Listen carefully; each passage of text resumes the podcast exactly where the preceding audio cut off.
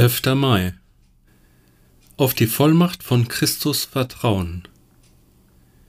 Ich sage euch, selbst wenn euer Glaube nur so groß ist wie ein Senfkorn, könnt ihr zu diesem Berg sagen, rücke von hier nach dort, und er wird dorthin rücken.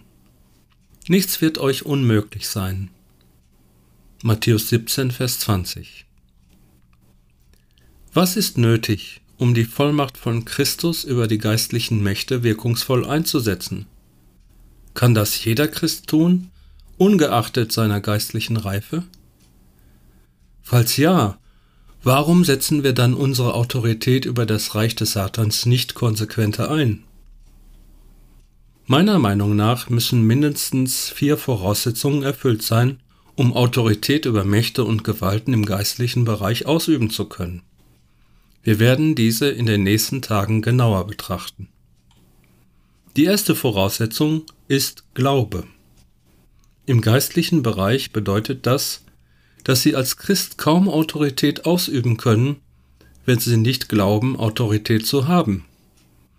Wenn Ihr Glaube schwach ist, können Sie ihn auch nicht wirkungsvoll ausleben. Wenn Sie hingegen ganz auf die Vollmacht vertrauen, die Christus Ihnen übertragen hat, können Sie diese zuversichtlich einsetzen. Stellen wir uns vor, wie ein frisch gebackener Polizist zu einer vielbefahrenen Kreuzung fährt, um dort erstmals den Verkehr zu regeln. In der Polizeischule hat er gelernt, er müsse einfach auf die Straße treten und seine Hand hochhalten. Dann würden die Autos anhalten.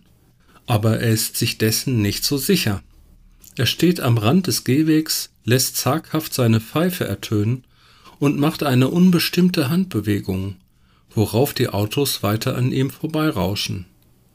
Er hat keine Autorität, weil er sich nichts zutraut. Nun stellen Sie sich vor, ein erfahrener Polizist kommt dazu. Er schätzt die Lage ein, schreitet umsichtig, aber selbstsicher mitten auf die Straße, bläst in voller Lautstärke seine Pfeife, hebt seine Hand und die Autos bleiben stehen. Er zweifelt nicht im geringsten daran, dass er auf dieser Kreuzung das Sagen hat, denn er ist sich seiner Autorität als Polizist gewiss.